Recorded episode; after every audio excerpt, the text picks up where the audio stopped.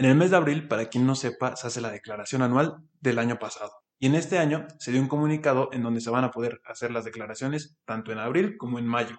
Así que nos ampliaron el plazo como para poder declarar nuestros impuestos del año pasado. Y aunque no lo parezca, es un gran momento como para recuperar dinero.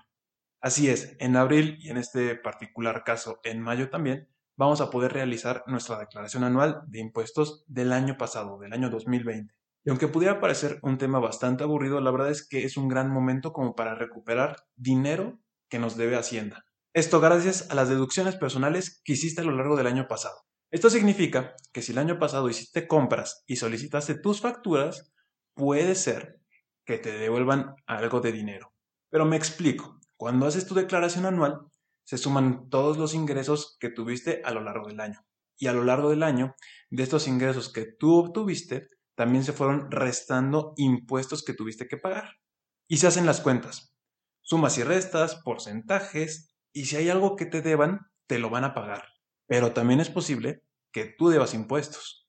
Así que nada más hay dos posibilidades. O te deben o debes. ¿Tú qué prefieres? Si tú eres el que debe, no te preocupes. Ahí mismo te indican una línea de captura en donde tú podrás ir a un banco y hacer el pago correspondiente. Incluso creo que lo puedes diferir a seis meses. Y por el contrario, hay algo importante que debes de saber y es que si tú compraste productos o servicios a lo largo del año pasado que están dentro de tus deducciones personales válidas ante el SAT, el SAT te puede regresar un poco de estos impuestos que te retuvieron al comprar estas cosas. Y probablemente te estés preguntando qué compras tengo que hacer para que me devuelvan dinero. Pero antes de pasar a estas compras para que te devuelvan dinero, quisiera hacer mención algunos puntos importantes antes de comprar estas cosas. Primero es que tengas un RFC, un registro federal de contribuyentes con tu OMO clave correcta. Para esto debes de acudir a las oficinas del SAT. Otra es que tu actividad declarada sea la correcta. Por ejemplo, si eres asalariado, debes de estar registrado como tal.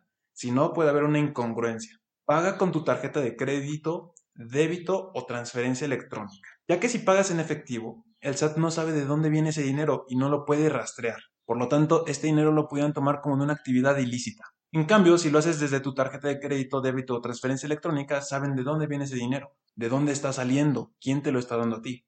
Y aquí un paréntesis que es importantísimo, y es que el sistema de impuestos en México es de los mejores del mundo. Y esto justamente por nuestra capacidad y nuestro ingenio de querer evadir impuestos. Imagínate qué tan bueno es su sistema que hasta nos da miedo. Ellos no nos vienen a cobrar, nosotros vamos a pagarles a ellos. Hay gente que busca no pagar impuestos o pagar la menor cantidad de impuestos. No lo hagan. Así que cumplan con sus obligaciones fiscales. Ahora sí, ¿qué compras tengo que hacer para que me devuelvan dinero? Algunas compras que puedes deducir son la colegiatura de tus hijos, por ejemplo, desde preescolar y hasta bachillerato con un tope anual. Incluso el transporte escolar si es que es obligatorio. Gastos médicos como honorarios médicos, dentales, psicológicos y de nutrición. Análisis, estudios clínicos, lentes ópticos graduados, primas por seguros de gastos médicos mayores, ojo aquí, gastos funerarios, donativos a instituciones autorizadas, aportaciones a tu plan de ahorro para el retiro, esto con un tope de 10% de tu ingreso acumulable o hasta 5 UMAS, que al día de hoy son 160 mil pesos más o menos. UMA es la referencia económica creada en 2016 para sustituir veces salario mínimo, que era la unidad de medida establecida para pagar algunas obligaciones. Multas, crédito Infonavit, deducciones personales, aguinaldo, etc. Y desde febrero del 2017, el INEGI determina el valor de la UMA. Cuando hagas estas compras, de nuevo, pide tu factura, Verifica que tu RFC esté correcto y que también la forma en la que pagaste sea la correcta. En muchos casos, el patrón es quien declara nuestros impuestos. En otros casos, contratamos los servicios de un contador.